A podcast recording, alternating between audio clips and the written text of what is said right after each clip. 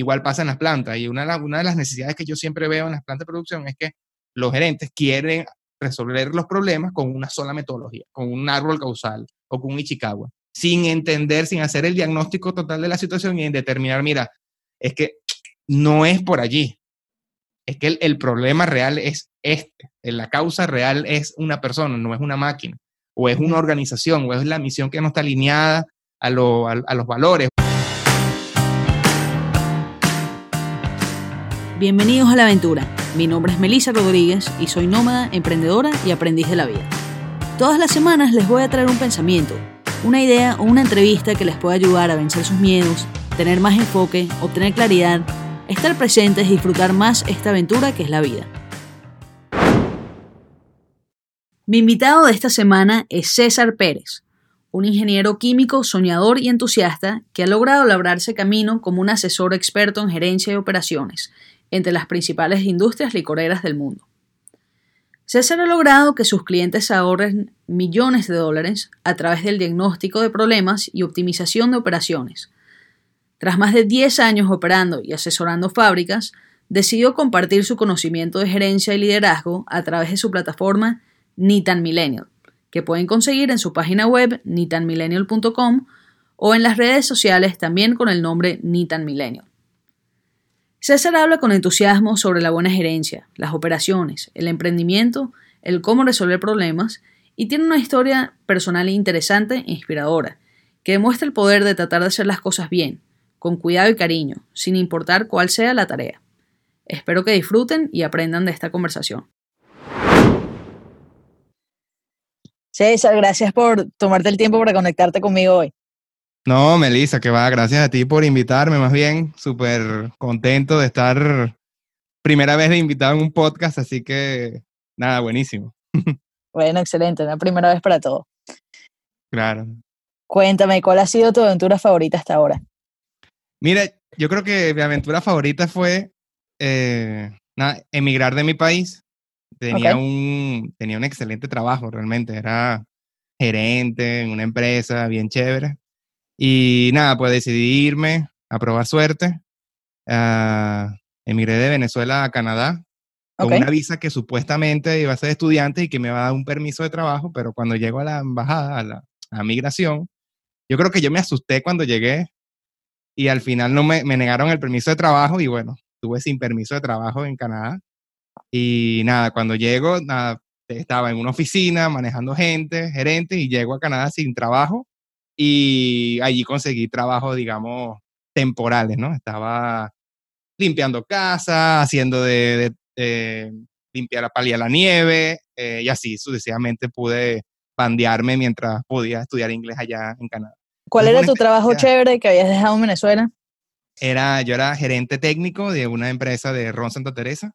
Era, en ese cargo era responsable de calidad de líquidos de toda la empresa, de calidad de empaques, era responsable de seguridad, higiene y ambiente y también era responsable de generar un nuevo departamento que se llama Ingeniería de Procesos. Ese departamento de Ingeniería de Procesos, pues lo arrancamos más o menos, pero ya ahí estuve, después me tuve que ir. Bueno, hice la aventura de, Canadá. Genial, para mí fue genial la aventura porque yo soy un, he sido muy consentido, o sea, tan consentido que yo nunca pinté una pared en mi casa. Y cuando llego, cuando llego yo allá a Canadá, que me toca hacer lo que sea, bueno, conseguí un trabajo en una casa y el primer trabajo que me manda la señora es pintar. No, no, píntame la pared. Entonces, yo no sabía pintar paredes, bueno, me pongo a pintar pared y yo sabía que la estaba haciendo mal, ¿no? Eh, pasaron un par de horas, tres horas. Cuando llega la dueña me dice, wow, esto sí quedó mal, ven para enseñarte. Y la dueña que me estaba contratando me enseñó a pintar. Entonces ella me estaba ofertando un salario así como, nada, 13 dólares la hora. Eh, entonces yo necesitaba el trabajo y yo le dije, mira, vamos a hacer un negocio. Yo no sé pintar, pero puedo aprender. Bájame el sueldo a 10 y después me vas ascendiendo poco a poco. Entonces ella se rió y todo, entonces me continué con el trabajo hasta que ya, hasta que conseguí el, volví otra vez a mi, a la carrera profesional en, en República Dominicana después que salí de Canadá. Entonces nada, esa fue una aventura genial porque aprendes a valorar muchísimo, aprendes a valorar los que tienes, aprendes a, entender bien cómo es eh, estar en unos trabajos así. valoras muchísimo más, comienzas a tener más empatía con, con los operadores, con las personas que son obreros y, y, te cambia realmente la mentalidad. Hay personas, yo creo que hay, hay gente que no, o sea, se queda como en ese mismo trabajo porque no lo ven como trabajos temporales, ¿sabes? Yo siempre tuve en mi mente verlo como un trabajo temporal porque sabía que después yo podía conseguir algo más. Entonces, después que llegaba el trabajo, me ponía a buscar a empleos en LinkedIn, arreglar mi currículo y así sucesivamente hasta que, bueno, logré lo que logré. Claro, tú lo usabas como, eh, bueno, algo que necesitabas, algo que tenías que hacer para subsistir en ese momento, pero no, no que estabas bajando un escalón o, haciendo, o haciendo esa transición a otro tipo de trabajo. Exacto, exacto. Era, era un trabajo que yo decía que era temporal porque yo sabía que yo estaba en el camino para buscar otra cosa mejor. Entonces, nada, en Canadá aprendí muchísimo, muchísimo, muchísimo, sobre todo a, lidiar con el frío. Qué frío tan duro. Me tocó vivir en menos 40, menos 25 y no es lo mismo cuando tú vienes de un país así como Venezuela, el calorcito todo el año, te das cuenta y también comienzas a valorar mucho el sol, una cosa increíble. La luz. La luz. que tú puedas salir a la calle sin, y poder caminar tranquilamente sin esperar cinco minutos porque si no te congela, es, es buenísima esa experiencia, porque comienzas a valorar otras cosas que antes tú dabas por sentado. Eso pasa mucho cuando tú vives en Venezuela, tiene un país, un clima perfecto para mí. Y, ¿sabes? Valorar el clima, ¿tú crees? En mi mente imposible que yo valorara el clima antes de salir y vivir esa experiencia. Entonces, bueno, nada, esa aventura fue buenísima. Y dentro de Canadá, pues hice muchas, tuve muchas otras aventuras, pero eh, podemos tardar aquí dos meses contando. ok. Y entonces, bueno, me dijiste que te fuiste a la República Dominicana. Volviste al calorcito. Sí, eh, yo me acuerdo claro que yo estaba limpiando el basement, el sótano. Ajá. Estaba vuelto, el sótano estaba vuelto, ah, el sótano estaba asqueroso y entonces yo estaba con una aspiradora limpiando toda la, la, tierra, ¿no? Porque habíamos hecho unas remodelaciones. Entonces, una vez recibo, ¡pam! sale el, ¿sabes? Recibo un email y el email dice, mira, que si estás interesado en una, estás interesado en un trabajo en República Dominicana como gerente de destilación. Y yo, ¿qué? Claro que estoy interesado y tal. Eh, nada, me aceptan, me llaman, me dicen, bueno, vente para República Dominicana, entrevistamos y te regreso. Entonces, fui a Canadá, República Dominicana, ahí me entrevistaron. Eh, me regresé a Canadá, seguí trabajando normal, pero ya con una ansiedad que de verdad es una ansiedad que, ¿sabe? Como que sí, sí, sí tengo, pero no sé si lo tengo el trabajo, ¿sí me explico? Entonces, eh, luego en uno de esos días que yo estoy llegando a, la casa a limpiar, pues me llama, me llama la gerente de recursos humanos y me dice, César, eh, tienes el trabajo, eh, a celebrar. Y yo llego así a la casa, toco la puerta. Y fue tanta la impresión que yo dejé los lentes, o sea, yo tenía tanta, un shock, tenía un shock, yo dejé los lentes, lo dejé, yo me cambiaba en el baño, dejé los lentes en el baño y yo estaba limpiando los platos sin lentes, así. Yo estoy ciego, o sea, yo no puedo ver sin lentes, pero yo estaba sin lentes, se me olvidaron los lentes. Entonces el dueño, el dueño que era súper, súper, la, gente era súper amigo, súper, súper buena persona, me dice, ah, yo, les, yo llego y les cuento, mira, no, que conseguí un trabajo y los dueños agarraron y sacaron una, una champaña, vamos a celebrar por ti. ¿En serio? Qué bueno. Entonces el dueño me dice, en ese momento cuando abrieron la, la champaña, el dueño me dice, César, ¿tú te das cuenta que no tienes los lentes? Con razón, algo estaba pasando que yo no te vi con lentes. Mira que no tengo los lentes. Llegó la semana, fui para allá, me busqué los lentes, me los puse. Pero sí, fue una, fue una experiencia muy bonita que se conseguí el trabajo en República Dominicana. Y, y bueno, conseguí ese trabajo en República Dominicana por LinkedIn, también por LinkedIn me llamaron. Pero después que yo paso un año, que paso un año en República Dominicana, me doy cuenta de cómo yo realmente llego allá. Y fue una historia también bien curiosa, porque en uno de mis crecimientos en Santa Teresa, en la empresa, yo contacto a una persona. Yo contacto a una persona porque yo estoy buscando historial data de la planta previa. Eh, entonces, ¿por qué? Porque cuando tú llegas a un puesto nuevo, es muy importante que tú sepas la historia que has pasado antes para que tú puedas generar acciones, lo que fue bueno, seguirlo, mejorarlo y lo que está mal, pues no, no repetirlo. Y entender la cultura. Claro. Entonces yo comencé a buscar, yo comencé a buscar reportes viejos y vi que de 10 años antes eran los mejores reportes y había ahí un señor que... Entonces yo contacté a ese señor y él me dijo, ay, mira, qué interesante, me pasó más información. Y ese señor fue el que me recomendó en la empresa en República Dominicana, porque él me dijo, tú fuiste la única persona que en 10 años, desde que yo me fui, me llamó. Entonces, cuando te conocí, yo sabía que tú eras un chamo bien y por eso te recomendé. Entonces, claro, ellos me dicen que fue por LinkedIn y tal, y bueno, fue medio LinkedIn, recomendaciones, pero definitivamente yo creo que en el trabajo es donde tú consigues tu próximo trabajo. O sea, de acuerdo a lo que tú hagas en tu actual trabajo, es como es lo que tú consigues en el próximo trabajo. Tienes que hacer cosas extraordinarias en tu trabajo ordinario para que luego no tengas que estar buscando trabajo. Ojo, hay que buscar trabajo siempre, lo que sea, pero de verdad ayuda que tú hagas una labor excepcional en tu trabajo, ayuda muchísimo para que eh, cuentes tus próximas puertas. Claro, porque siempre estás conociendo gente y, esas personas te pueden abrir esos caminos para, para otras posiciones. Y bueno, fíjate, tú estás hablando de algo que pasó años después que ni te habías dado cuenta. Sí, increíble. Sí, como esos detalles que, que, pensamos que no importan, sí importan. Sí, sí importan. Y hace poco estaba escuchando un podcast de Seth Godin. Ajá. No, que Seth Godin no, me estaba leyendo La Vaca Púrpura el clásico de mercadeo de Seth Godin, La Vaca Púrpura. Y justamente habló de eso. Habló de que cómo buscar, cómo encontrar trabajo, es cómo te vuelves tú relevante en un, cómo te vuelves tú relevante en el mercado laboral.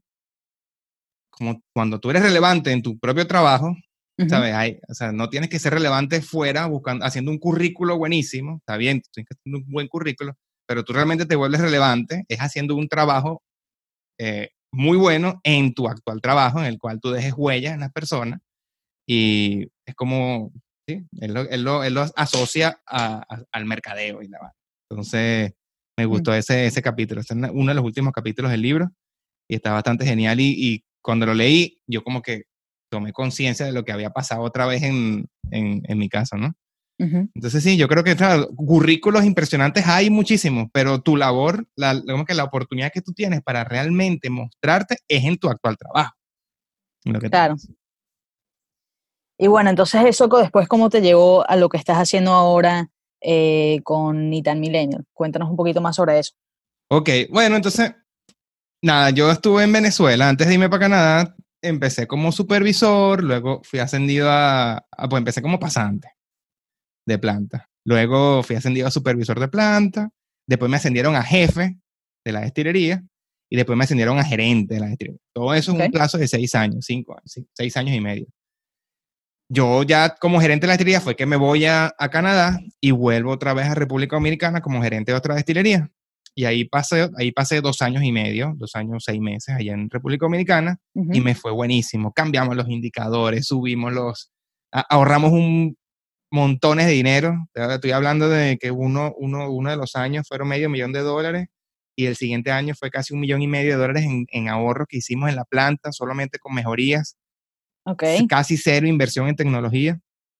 Y, y bueno, nada, me tenían eh, como, digamos, fichados, me llevaron para Escocia para hacer un, un, como que los talentos que tiene la, la compañía. Ayer recibí un curso de liderazgo bastante, bastante bueno. Ahí me regalaron un libro de Simon Sinek, el de Leaders Eat Last, que es buenísimo, ese libro. Buenísimo. Justamente lo tengo aquí en mi, en mi, en tu oficina. En, mi oficina, sí. Entonces, entonces, nada, cuando yo estoy en República Dominicana, que termino mi, mi labor en República Dominicana, o más o menos a, los dos años, también me contacta por LinkedIn. Me contactan ahora para ser asesor de todas las plantas de Latinoamérica, desde México hasta Argentina, en una empresa ya multinacional que es la más grande de vías alcohólicas, que es Diageo. Entonces, cuando Diageo me contacta, que me ofrece el trabajo, yo digo, bueno, yo creo que lo estoy haciendo bien. algo estoy haciendo bien que me ha permitido a mí, pues, escalar posiciones y, y, bueno, y ser exitoso en este ámbito, en este ámbito profesional. Entonces, cuando me dicen, eh, cuando me dicen que ya tengo el trabajo en Diageo, yo dije, bueno, yo la verdad, yo necesito, pues, expresarme y enseñar todo lo que sé, aparte que me apasiona enseñar. Mis dos papás son profesores, mi mamá es profesora de la Universidad de Carabobo, mi papá es profesor de Lupel, en Venezuela. Entonces, casi que toda mi vida ha sido una clase. César, ¿no? Entonces, César, no sé qué, y me enseñaba. Lo llevas en la sangre. Sí. Eh, en la universidad fui preparador, fui preparador del grupo Escalera en la Simón Bolívar, de, que le da clase a los, a los muchachos que están haciendo el curso propedéutico. Fui preparador de matemáticas. Eh, después de allí, después que salí, he dado un par de clases particulares. Y entonces hay algo que me apasiona a mí, que es enseñar y, y hablar y compartir conocimientos. Creo que el crecimiento también me apasiona. Estaba escuchando tu podcast de las seis necesidades, de, el podcast de la, uno que tú tienes que mencionar, las seis necesidades de Tim Robbins. Ajá. Eh, entonces, nada, una de mis, de, mis, de mis seis necesidades es la contribución. Entonces, me encanta cuando estamos hablando y compartimos conocimiento y crecemos los dos. Me fascina. Entonces, bueno, estoy bueno en lo que hago en operaciones, me fascina enseñar y también yo tenía una banda de rock hace tiempo, ¿no? Y yo era el, digamos, el animador de la cuestión. O sea, tenía, yo era el que, el que abría, no cantaba bien, no tocaba guitarra bien, pero animaba bien. Entonces... Tienes personalidad. Sí, como que se me hace fácil estar frente a una cámara, no, no, no es fácil, o sea, no, yo sé que no es fácil, pero yo puedo estar frente a una cámara, puedo hablar y natural, ¿no? Entonces se combinaron esas tres, yo dije, bueno, vamos a, vamos a hacer una plataforma en la cual yo pueda expresar mis conocimientos hacer algo que me gusta y algo que soy bueno. Entonces, bueno, ahí salió la idea de Nitan Millennial.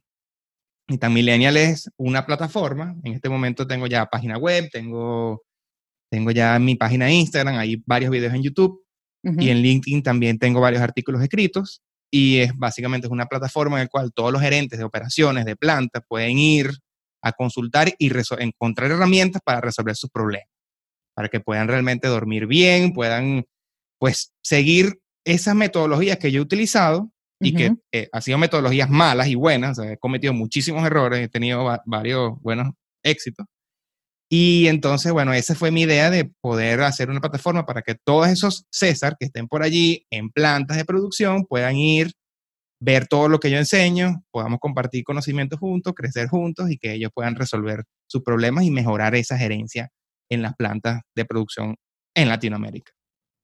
Que además me imagino que no hay muchas personas hablando de eso en las redes sociales de una forma, em, de una forma divertida como lo haces tú.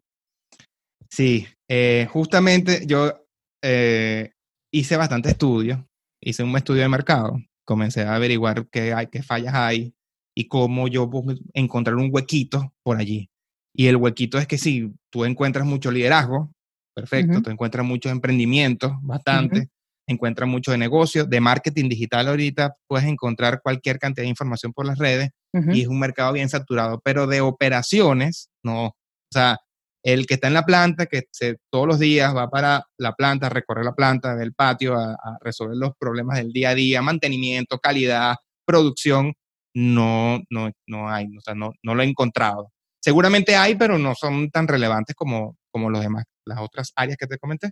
Entonces siento que por allí están mis Ikigai, como dice eh, el Ikigai. Ikigai, Ikigai, me encanta ese concepto. Exacto. Entonces, allí yo creo que está mi Ikigai y la verdad me he divertido muchísimo. Me he divertido muchísimo haciendo los videos. Este, me río y saco experiencias. Entonces, nada, siempre estoy. Lo que me gusta también es que, como yo estoy trabajando en esto, o sea, ahorita yo asesoro plantas. Entonces, cada vez que yo voy a una planta y asesoro, saco un montón de contenido. O sea, por contenido me sobra. Por, por contenido y con ideas me sobra porque tengo inspiraciones diarias, ¿sí me explico? Claro, tienes ejemplos diarios, sí, yo lo he visto en tus redes también, que, que tú llegas de un viaje, o hace poco llegaste de un viaje, hiciste una historia con, bueno, me imagino que cambiaste los nombres y tal, pero hiciste una pequeña historia de lo que habías visto. Exacto. Entonces, sí, me, me, me gusta muchísimo, me gusta muchísimo lo, lo que, este, este nuevo proyecto que estoy, en, que estoy haciendo. Y, y, ese fue el origen de Nitan Millennial, de, de Nitan Millennial como concepto como tal, sin explicar el nombre. Eso lo podemos hablar después. ok, ok. ¿Y cuál, cuál es esa metodología mm, para resolver problemas? Ah, eso, eso es muy chévere. Justamente, eh, acabo, hace como dos días, saqué ya el primer ebook. Fue mi primer ebook Eh, lo hice con muchísimo amor, pero con muchísimo amor. Invertí casi que un mes haciéndolo para poder extraer toda esa metodología que yo utilizo para resolver problemas. Ok. ¿Qué tipo de problemas? ese ebook yo lo hice para resolver problemas en la planta de producción. ¿Me explico? Para esos gerentes de operaciones. También sirve para otros problemas, pero ese ebook está determinado es para esos problemas de producción. Ahora, en los problemas de producción siempre hay como que metodologías que tú puedes utilizar. El 5x Chicago, el árbol causal, puedes utilizar muchas metodologías para resolver problemas en tu planta. Pero esos no son los únicos problemas que hay. Si tú, por ejemplo, si es una persona que está enferma, bueno, digamos que está enferma mental, por decir un, caso extremo, una persona que está enferma mental y tú lo tienes allí, tú no puedes resolver ese problema aplicando una de estas metodologías que son para máquinas. ¿Sí lo ves? Entonces, tú tienes que tener una visión holística, bien, primero evaluar, diagnosticar una visión holística para que luego tú puedas aplicar la metodología correcta a lo que es. Como un médico, un médico, tú vas a un médico, lo primero que te hace es que te pregunta cómo te sientes, qué te sientes, dónde te duele, te diagnostica, ¿sí me explico? Luego viene, te saca la sangre. Después que te saca la sangre, entonces tienes un resultado de sacar la sangre y en función a ese resultado, o te hace una placa, o te hace una tomografía y después de eso él te dice, ah, no, mira, lo que tienes es esto. Para esto es este, es este remedio. Igual pasa en las plantas y una, una de las necesidades que yo siempre veo en las plantas de producción es que los gerentes quieren resolver los problemas con una sola metodología, con un árbol causal o con un Ichikawa, sin entender, sin hacer el diagnóstico total de la situación y determinar, mira, es que no es por allí, es que el, problema real es este, la causa real es una persona, no es una máquina, o es una organización, o es la misión que no está alineada a, los valores, o es, no hay una, una, una visión estratégica que esté como las operaciones, ¿sí me explico? Entonces. Sí, o la comunicación. O la comunicación, porque simplemente tú estás en, una metodología. Ahora, este libro, bueno, el ebook, te dice paso a paso para que tú puedas diagnosticar bien tus problemas, te da, lo puedes imprimir, puedes agarrarlo, los rayas y vas evaluando y está así detalladito, paso a paso, tú vas haciéndote las preguntas, respondiendo y él mismo te va llevando para que tú hagas el diagnóstico y tengas la herramienta para la, para la solución. Esos son los problemas de planta. Y ahora, los problemas personales, ya cuando estamos hablando, que si la novia, la esposa, la familia, yo siempre busco primero entender si es un problema causado por mi mente o es un problema real. Ok. ¿Qué pasa? O sea, nosotros hoy en día, y eh, eso me gusta mucho decirlo porque tenemos todo fácil. Si te pones, la mayoría, yo creo que muchísimas personas tienen todo fácil. Y aquí yo tengo luz, yo voy a la nevera y tengo agua, Ahí tengo un pollo descongelado que puedo agarrar y puedo tener mi comida ya, pero tenemos muchísimo tiempo, miles de años, donde nosotros teníamos que salir a cazar porque no había comida, teníamos que salir a buscar el agua. Pues, entonces, realmente teníamos problemas. Ahora, ¿qué, ¿qué, ocurre hoy en día? Que el cerebro está acostumbrado ya a cazar un tigre, el cerebro está acostumbrado a que tú tengas ese tipo de problema y como tienes todo listo, él se crea problemas solo. claro, siempre está buscando el tigre él siempre está buscando ti, entonces tú te creas un problema tú solo. Hace, hace, mira, yo, yo, yo de mi mente, mira como que, o sea, la mente es una cosa sensacional, ¿no? Yo hace poco, yo pensaba que tenía un problema, que es que mi página web, o sea, tenía que diseñar mi página web en WordPress y yo no sé de WordPress. O sea, no sé, no sé diseñar eso, entonces eso para mí era un problema y estaba estresado. Él dice, estresado, no, y tal, que no puede ser, que no Y duré resolviendo esa como cuatro semanas para poder hacer la página web. Y al final yo dije, pues si soy bobo, o sea, eso no es ningún problema, es una cosa facilita de solucionar que no tienes que ni, ni pensar nada, ¿sabes? Entonces, cuando tengo problemas personales así, yo digo, o sea, ¿es una cosa real o es que mi cerebro está inventando, creándose un tigre ahí que no existe? Y después, en función a eso, pues hago mi, lo que tenga que hacer. Claro. Entonces, para ti, ¿qué es un problema real? en la sociedad que tenemos hoy, o sea, en, con el estilo de vida que tenemos nosotros y las personas que probablemente estén escuchando el podcast, ¿qué es para ti un problema real? O sea, la, la, la línea la mueves o la dejas ahí en la supervivencia básica y entonces, bueno, realmente nada es un problema real. Ok, bueno, para mí, para mí ya es muy a criterio personal. Para mí un problema real, primero es salud. O sea, si un amigo mío se, si un amigo mío se lesiona o algo, o, una, o un familiar, entonces, si es salud, ya eso es un problema real. O sea, y no hay, o sea, hay que, hay, que, hay que atacarlo y hay que ver cómo se mejora la salud. Eso es un tigre. Para mí, sí, eso es un tigre para mí. Lo otro, que es un problema, es un problema de dinero. De dinero. O sea, un problema de dinero para mí también es un problema real. O sea, si no tienes dinero para algo, entonces tienes un problema real porque si no tienes dinero para el carro, no tienes para transporte, no te puedes, por ejemplo, entonces o no tienes para transporte público o no estás generando dinero y te estás quedando sin dinero, eso es un problema real para mí. ¿okay? Y lo tercero son problemas ya sociales, digamos, pareja, eh, familiares, que tengan peleas entre ellos, conmigo, o sea, ya para mí también eso, es otro problema real, o un amigo que estamos peleados, no sé. Para mí ya el tema de, las relaciones es bastante importante para mí, entonces para algunas, algunos me saben, algunos me, no me importa, pero sí, o sea, por lo menos si es con mi esposa, pues para mí es un problema real. Claro. sí lo ves. ¿Ok? Claro. Sí, es interesante cómo, cómo con la pirámide de Maslow uno va como que subiendo, ok, a este punto sí, esto sí es un problema real. Pero, pero sí, o sea, en, al final el 90% de las cosas que nos preocupan así el día a día no van a caer dentro de esas categorías. O espero que no, espero que no. Entonces, sí, o sea, no, no, tenemos muchos problemas reales, ¿verdad? Em, volviendo un poco al, a Nitan Milenio, cuéntame, cuéntame la historia detrás del nombre. Bueno, ok. Que me gusta mucho, por cierto. Está bien. Mira, Nitan Millennial surge porque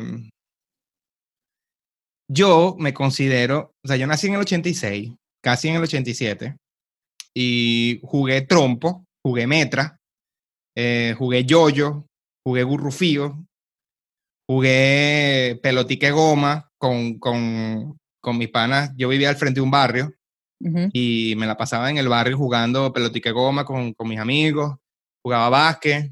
Me acuerdo que una vez rompí un vitral de una iglesia y salimos corriendo. Eso fue, nunca se me olvida. Eh, entonces, Después también apareció el Super Nintendo. Para mí el, el primero que vi fue el, el, Nintendo o el Super Nintendo. El Nintendo, creo. Okay. No, mentira. el, para mí fue el Super Nintendo, ya me acuerdo, sí. Entonces comencé a jugar Super Nintendo y vi el Nintendo. De repente llegó una computadora a mi casa. Y, mm, qué bonita la computadora. Tengo tres hermanos que son, me llevan 8, 10 y 12 años. Y siempre compartí con ellos también. Iba para su, sea, cuando tenía 15 años, por ejemplo, yo me la pasaba con mi hermana, que tenía 22, y compartía muchísimo con los amigos de mi hermana, y yo era el cachorro, todavía me dicen cachorro, ¿no? Ok. Entonces, yo siento que yo compartí como con ambos mundos, o sea, compartí tanto con mis hermanos que son mayores, que son de la generación anterior, como mis amigos, mis amigos, y mi hermano menor, que es millennial, ¿no?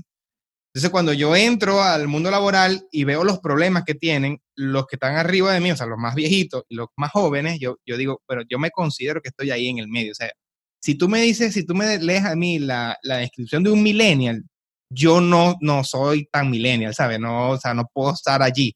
Y cuando me lees la otra, la generación Z, eh, Z creo que, X. X. X tampoco estoy allí, o sea, tampoco, o sea, ¿saben? No puedo ser tampoco ni tan Z ni tan millennial, entonces yo me considero un ni tan millennial y entonces de ahí nació el, el, el nombre de ni tan millennial. Cuando estaba haciéndolo en mi marca personal, evidentemente, tú tienes riesgos y beneficios y riesgos, o sea, no, brigada de operaciones, puedes colocarles o puedes colocarle nada, el bombero o, el gerente de operaciones, como tú lo quieras, cualquier cantidad de nombres que sean relacionadas al tópico que yo hablo.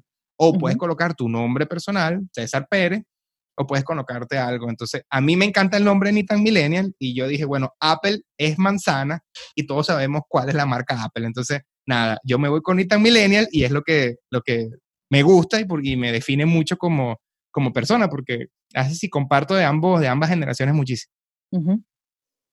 Ok, chévere, ¿no? Y eso también te da, te da el espacio para hablar otras cosas. O sea, también si, si, te, si te hubieses puesto un nombre como muy específico a lo que estás haciendo, sería más difícil hablar otras cosas o, o que le dieses ese, tono tan divertido que tú le das a las cosas. Sí, sí, también, también eso me da un poquito más de flexibilidad al, a generar contenido. Y a veces también regular, o sea, aparte de las de operaciones, siempre coloco reflexiones personales, libros, frases, o sea, reflexiones que vienen en función a, a experiencias y a libros, porque últimamente me ha gustado muchísimo leer y, nada, me fascina mezclar la teoría con la práctica y darle. Antes no leía nada, antes no leía nada. ¿Qué estás leyendo ahora? El método Sprint.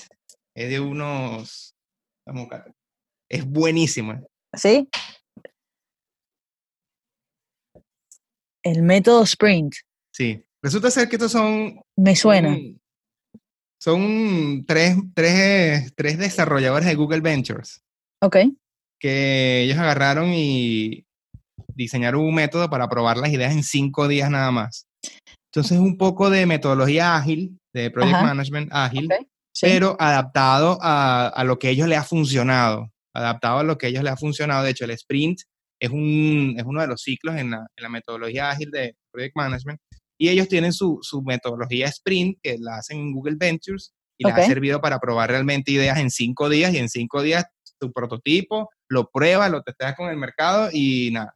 Y aparte aquí te dan muchos, muchos tips organizacionales que también me van a ayudar. De hecho, ya saqué de aquí, tengo ya dos ideas para post Panitan Millennial. Ok. Eh, que están geniales en este momento. Ok, excelente. Entonces vas leyendo y, tomas notas y lo, aplicas una vez. Eso es importante. Voy leyendo, tomo notas, rayo los libros. Tuve una, primero empecé a leer mucho en Kindle, porque yo estoy comenzando, o sea, intento leer siempre mis libros en inglés para estar duro con el idioma. Ok.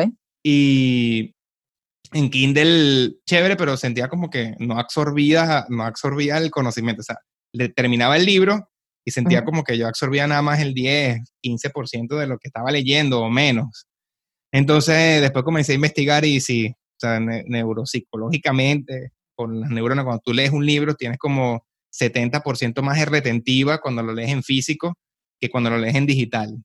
Eh, igual, cuando tú por lo menos escribes un artículo, o sea, tú lo ves, no tienes errores, y cuando lo imprimes te das cuenta de que la cosa tiene como 10 errores, y entonces es increíble cómo el cuerpo, claro, porque tu cuerpo necesita también el, o sea, estás usando otro sentido, estás usando el tacto. Ok. Mientras que en Kindle solamente estás usando la vista. En cambio, con el libro, no solamente el tacto, estás usando el olfato también. El hecho de leer un libro también te estimula los, los sentidos y comienzas a retener mucho más la información cuando están en físico. Entonces, últimamente he comprado la mayoría de mis libros en físico y si lo necesito rápido, pues sí lo compro en Kindle. Interesante, eso no, no lo había pensado. Eh, últimamente estoy escuchando muchos libros que en, en Audible, que, que sí, o sea, bueno, me permite escuchar bastante, pero sí, o sea, me doy cuenta que a veces, ok, estoy escuchando un libro mientras estoy cocinando, pero no, no estoy absorbiendo toda la información. O sea, de hecho, llegó un momento hoy cuando estaba, cuando estaba almorzando, de hecho, estaba escuchando un libro y dije, ya va, yo no acabo de escuchar los últimos 10 minutos. O sea, no, sí estaba escuchando, pero no sé de qué estaba hablando. Y de hecho, lo, lo paré, retrocedí, me puse a escucharlo otra vez. Pero sí he estado pensando bastante en eso, que, que, que, a lo mejor debería comprar más libros en físico para poder rayarlos, para poder de verdad como estudiar, como uno estudiaba en la universidad, donde fuera, que, que de verdad le pones toda tu atención a lo que estás haciendo para, para aprovechar la información, el contenido de ese libro. Sí, el tomar notas también me ha ayudado muchísimo. O sea, yo por lo menos ahora todos mis libros los rayo. Los rayo, bueno, también escucho muchos podcasts de Tim Ferriss, escucho muchos de estos pensadores buenísimos y recomiendan eso. De hecho, esto que te estoy diciendo del, de, la, de la retención que tú tienes cuando lees un libro en físico, lo saqué de Jorgen Claric, que también es un emprendedor famoso en Latinoamérica y él es especialista en neurociencia. A mí me leí su libro de Véndele a la mente y no a la gente. Ese me lo leí en Kindle. y entonces él es muy especialista en neurociencia, en neuroventas, y él en uno de sus videos pues explica, explica eso. Y nada, tú lo sientes cuando tú rayas un libro, rayas y le colocas tus comentarios, tú, que tú debates lo que está diciendo el autor, no siempre es bueno tampoco dejarse llevar por todo lo que dice un autor. Pero entonces tú debates, yo acostumbro a decir, bueno, no estoy de acuerdo con esto, o sí estoy de acuerdo con esto cuando, cuando leo. Quisiera leer más, quiero leer más, tengo una meta ahora de un libro al mes y estoy allí, estoy allí casi, casi llegando a la meta, por lo menos para este año. El año pasado sí me fue no me fue tan bien. ¿Y cuánto tiempo pasas, pasas leyendo al día o a la semana? Al día siempre acostumbro a leer media hora, entre media hora y una hora, dependiendo de cuál cuán cansado llegue a la casa. Ok. Me gusta leer en las noches. Ajá. Eh, siento que es como una rutina para dormir y como estoy leyendo y rayo, siento que el conocimiento no se me va. Y cuando estoy muy cansado, ni siquiera rayo, lo que hago es, hago como un resumen, como un fast reading de todo lo que he, de todo lo que he subrayado. En las noches, todo lo que he subrayado lo medio repaso y me quedo dormido. Si, si no tengo chance para seguir avanzando. Ok. Ok, buen método. Buen, buen método, voy a probarlo. Quizás a veces creo que no, nunca, nunca, o sea, un libro, si yo, o sea, si yo veo una película mala, Ajá. yo tengo que terminar de ver la película. O sea, no puedo dejar de ver la película. O sea, no, no soy de las personas que se va del cine. O sea, así sea malísima, que tengo que ver cómo termina. Igual me pasa con los libros. Y quizás he perdido mucho tiempo en libros malos o en libros que no, que no, no, no necesito. Y nada, tengo que terminarlo porque no puedo. O sea, ¿En serio? sí, no, tengo que. No, a, mí me, a mí me pasa que necesito saber qué pasa. O sea, pero lo que hago, lo que hago si, si siento que estoy en esa situación es que me meto en Google y averiguo. O sea, qué pasó al final de la película. Ok, ya me quedo satisfecha porque sé qué pasó y no, y no perdí el tiempo en eso. Está bueno ese método, voy a aplicarlo. Sí. ¿Cuál es tu approach personal a las redes sociales? Ah, eso me, esa, me gusta. Mira, yo antes de, antes de empezar con Nitan Millennial, realmente no, no he sido nunca, no he sido nunca muy eh, fan de las redes sociales. De hecho, si tú ves mi perfil. Una característica ni tan millennial. Exacto, exacto. Las uso, pero ¿sabes? No, no, no, me la paso, ay, estoy en un concierto, eh, mírenme, estoy. No, o sea, muy poco yo comparto mi vida, como mi vida diaria en las redes, ¿no? Ok. Eh, quizás puedo, a lo mejor en un futuro pueda compartir un poquito más, digamos, si, si eh, si es positivo para el negocio o es positivo para la cosa, pues puedo ayudarme a compartir un poco más. Y entonces, después que yo arranco con Milenio, comienzo a investigar mucho cómo, cómo funcionan las redes sociales y cómo, cómo ganar seguidores para que al final esos seguidores se conviertan en, en posibles clientes. Y comienzo a seguir bastantes personas con influencia. Dice influencia, llamando el concepto de influencer aquellos que tienen muchos seguidores, ¿no? Ok. Ok, entonces cuando comienzo a, seguir a aquellas personas que tienen muchos seguidores, yo digo, wow, esto, esto, esto, esto es un peligro. ¿Por qué? Porque es un peligro, porque esta gente tiene una gran, o sea, su voz es escuchada y pueden transmitir mensajes muy dañinos de acuerdo a la, a la, persona que lo escuche. Hace poco acabo de escuchar a, a uno de, los, de estos influencers, que no tengo nada contra él, pero, pero le estaba diciéndole básicamente flojo o malas personas a, los, a la gente que se ha divorciado en su vida. Y, ¿sabes? Hace poco mi compadre se divorció y mi compadre no es ningún flojo, ni, o sea, el tipo luchó duro por su matrimonio y bueno, y las cosas pasan, por X o por Y, y las cosas pasan, pero yo no considero a mi compadre un flojo. Entonces me parece que tú cuando tienes una voz, tienes que ser muy responsable al momento de transmitir un mensaje, porque eso puede, eso puede dañar incluso una vida, puedes desmotivar a una persona, como también lo puedes motivar, como también lo puedes. No todo el mundo tiene la madurez suficiente para aceptar los mensajes que son dichos por personas con seguidores, por no decir que tengan influencia, sino con personas con seguidores. Entonces, cuando, cuando vi esto, cuando comienzo a analizar esto, me di cuenta del peligro que tienen las redes sociales, especialmente para niños, digamos hasta los 13, 15 años, donde los niños están, están aprendiendo a tener una personalidad, están aprendiendo a ser. O sea, yo cuando tenía 13 años no sabía, ¿sabes? Yo sabía de béisbol, sabía, pero no sabía quién era César, o sea, yo me estaba desarrollando como persona. Entonces, si yo en ese momento de desarrollo, yo escucho una de estas voces que a lo mejor me dicen algo que no es apropiado, que va en contra de mis valores y yo lo sigo, pues puedo crear un problema, puedo crear un problema. De hecho, hace poco estaba leyendo y hay un problema en Estados Unidos de ansiedad, de depresión, porque los niños de 13 años ven un amiguito que que a lo mejor tienen muchas posibilidades y ven el amiguito que está en un yate, sus papás no tienen un yate, entonces se deprime. No, que tú no me compres un yate, entonces comienza una comparación que no es sana, porque evidentemente cada quien vive su película, cada quien está en su película donde nació y bueno, tú ves que tu película sea mejor el día siguiente, pero no me puedo comparar con una persona que a lo mejor nació multimillonaria y tengo un yate, entonces me, me tengo que deprimir porque yo a él lo veo que tiene un yate y yo no. Y eso pasa cuando tú no tienes una madurez suficiente para afrontar eso que tú ves en las redes sociales. ¿no? Entonces, eh, yo he decidido, yo decidí hacer como una limpieza de redes sociales, una limpieza de redes sociales, de, como el primer filtro son aquellos que me parecen que, que, son muy peligrosos en redes sociales. Pero luego me quedo con un segundo tipo de, de influencers, los que van conmigo y los que me caen mal. ¿Por qué también los que me caen mal yo los sigo? Porque es que ahora, también con la tecnología y las facilidades que te da el acceso a la información, entonces nos hemos convertido en monotemáticos, o mejor dicho, monopensadores. O sea, si tú hablas con una persona que es muy, muy, hablemos de política, muy, muy, muy de derecha, o muy, muy, muy de derecha, entonces ella no sabe nada de la izquierda. Entonces, si tú eres izquierdista o eres socialista, lo que sea, pues no, ni te hablo. Entonces, nos hemos convertido, nos hemos convertido, eso por poner un ejemplo, o por poner un ejemplo de la religión, lo que sea, como el algoritmo, lo que te busque, tú pases tiempo allí, él te muestra lo que a ti te gusta. Él no te va a mostrar nada que no te guste porque él te quiere allí, con atención. Entonces, si, te, si tú te vas por solamente lo que te gusta, lo que te gusta, lo que te gusta, tú no ves otras perspectivas. Entonces tu visión se reduce a, a 45 grados, no estás viendo el círculo completo porque simplemente toda la información que tú recibes está allí en ese sector. Entonces, ¿yo qué busco? Esas personas que me caen mal, pues yo también las sigo. ¿Por qué? Porque me da a mí otra perspectiva, yo puedo tener una visión más grande y cuando voy a debatir mis ideas, pues yo también sé el, el, otro, la otra cara de la moneda. Y eso, eso también es bastante peligroso porque yo mismo he estado con amigos y con, con gente ya donde, brother, solamente están viendo el, un ángulo de, de, todo el problema, un ángulo de, la, de, de lo que se está debatiendo en el momento.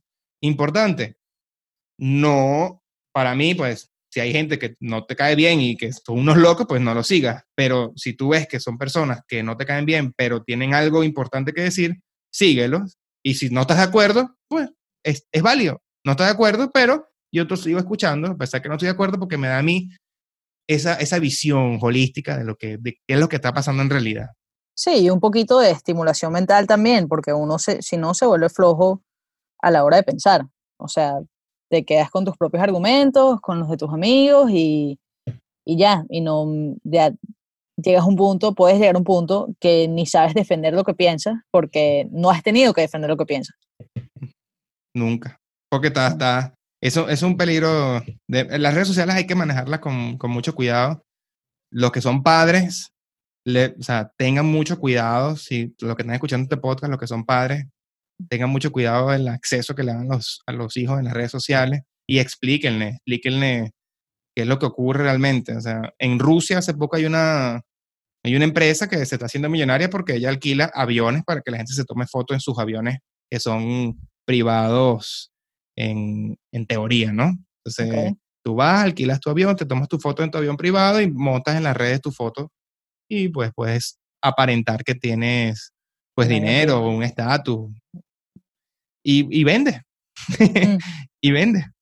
Y es negocio, imagínate. César, hace, hace un par de días cuando hablamos, em, hablamos un poquito sí, de, las personas dentro de, de, una organización, volviendo un poquito al tema eh, de Nital Millennial y, y, la asesoría que tú haces. Em, y me hablaste de, de, de, un mal jefe, o sea, de qué hacer eh, si tienes un mal jefe o cómo darte cuenta realmente si, si a lo mejor tú eres ese mal jefe. Ok. Sí. Eso también me da, a ver, a mí me gusta analizar bastante. Em, y yo me acuerdo cuando tenía 13 años, estaba yo en, la en, en el colegio, en el bachillerato. Y entonces yo era tratado como un gallo, o sea, yo era un gallo, o sea, un nerd. Sea, en Venezuela a los gallos, a los nerds, le dicen gallos, ¿no? Entonces yo era un nerd, yo era un nerd. Entonces yo comencé a analizar, pero ¿por qué yo soy un nerd? ¿Por qué esa persona no es nerd y yo sí soy un nerd? Entonces comencé como a analizar patrones de... De, comportamiento. De comportamiento. Okay. Entonces al final yo decidí ser yo, ¿sabes? Ser nerd, pero sin estar pensando en que me digan gallo. Y entonces ahí como que ya mi mente dijo que ya, yo no soy un gallo, simplemente yo soy yo y ya. Entonces, ese análisis de comportamiento siempre lo he llevado conmigo porque está como en mi, en mi ADN, ¿no? Y en los problemas que yo veo en las organizaciones, específicamente de problemas humanos con, con personal, hay, hay dos visiones, hay dos caras en la moneda. Está el jefe y está el empleado. Siempre. ¿Ok? Entonces, hay a veces que el jefe es malo. Y es malo y es un tipo malo. Pero hay veces que el jefe es bueno, pero lo hace mal. Son cosas distintas. Un jefe puede ser. Es bueno, pero es mal gerente, lo que estás diciendo. Exacto. Es bueno, pero es mal gerente. Eh, o, o, son malas personas y son gerentes malísimos. Entonces tú tienes que, una de las cosas que, que el, el, gerente tiene que entender es, bueno, ¿dónde estoy? ¿Sabes? Regularmente los que son malos y son malos gerentes, ellos ni ven ni tan millennial, ni ven ningún libro de liderazgo, simplemente gerencia en ella. En cambio, cuando son personas que si tienen un nivel de autoconciencia y dicen, tengo un problema, tengo un problema, eso sí buscan ayuda. Eso sí buscan ayuda y buscan esa, esa, esa, esa, oportunidad que le den, ¿no? Entonces luego viene la visión de los empleados. el empleado también tiene que entender eso. El empleado tiene que entender si el gerente es malo porque es una mala persona o es malo porque simplemente no sabe gerenciar. Entonces, muchas veces la gente se frustra porque piensa que no, que mi jefe es malísimo, que no sé qué. Y cuando tú hablas con el jefe, el jefe no, no es malo, simplemente el jefe no sabe gerenciar, pero no es mala persona. ¿Sí me explico? Entonces, cuando tú comienzas a distinguir, primero, ok, vamos a ver, primero, ok, tengo un mal jefe. ¿Es que el tipo es, es mala gente? ¿La tipa es mala gente? ¿Es una mala persona? ¿O es que simplemente es una persona que no sabe gerenciar? Entonces ya eso te calma. Y eso me ha pasado mucho cuando hablo con, mi, con mis compañeros, que me dicen, siempre me llaman, tengo un problema y tal, ok. Comienzo, comenzamos a indagar. Entonces cuando tú distingues, tú segregas allí, ok, ¿es mi jefe un mal, un mal, una mala persona? ¿O es mi jefe, o es mi jefe un mal gerente? Cuando tú discriminas, entonces ya tú como que te calmas, no, es que el tipo es un mal gerente, no es que es mala persona. Entonces ya como que te permite afrontar el problema de manera distinta. Claro, deja de ser algo tan personal. O sea, no es que sea mala persona contigo ya, sino que es mal gerente. Exacto. Entonces tú, tú lo, eh, ahí ya, bueno, ya tienes que tener un poquito de roce.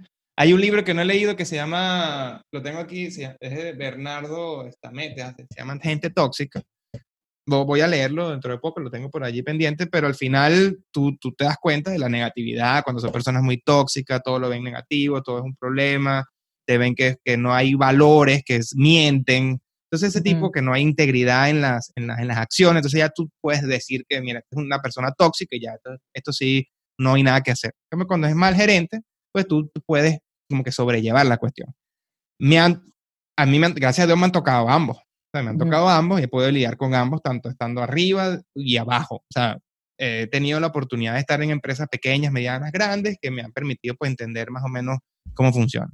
Y una de las cosas que yo siempre le digo a las personas es que segreguen, segreguen y, y, en función a eso, pues tomen decisiones. Si es un mal gerente, si es una persona mala, no puedes perder tiempo allí, porque si es una persona mala y es tu jefe, no puedes perder tiempo, tienes que colocarte un, un tiempo específico en el cual yo tengo un año, o sea, yo me puedo calar porque te lo vas a calar, y si tú tienes que generar dinero, pues tienes que generar dinero, pero yo me puedo calar esto seis meses más o un año, ok, si, si son un año, pues yo voy a buscar trabajo como loco de aquí a un año, para que si yo consigo un trabajo antes del año, pues me voy, ¿sabes? Algo racional.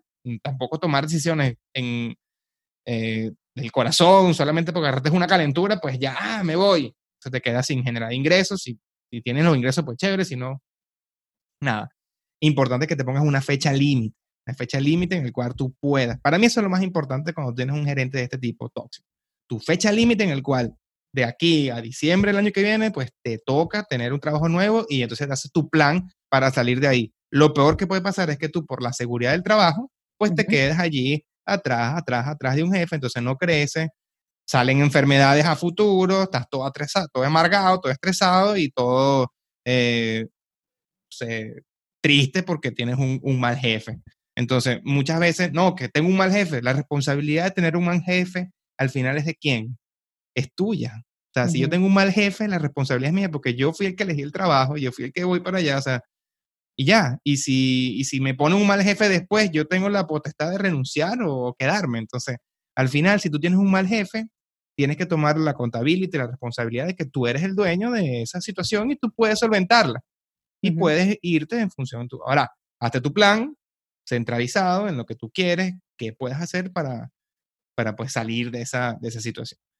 Si ya la situación es otra, que es el, el, el gerente, que es el mal gerente, pues entonces busca hablar con él, persuadirlo para que se puedan mejorar las cuestiones. Si tú, se, trata de ver cómo es la persona, llegarle por debajito, como decimos, y comienza a establecer planes en conjunto para que, bueno, se mejore la situación. Funciona muchísimo porque como, como es un, no es un mal tipo, sino que es un mal gerente, pues eh, te van escuchando y, bueno, ahí más o menos puedes bandear.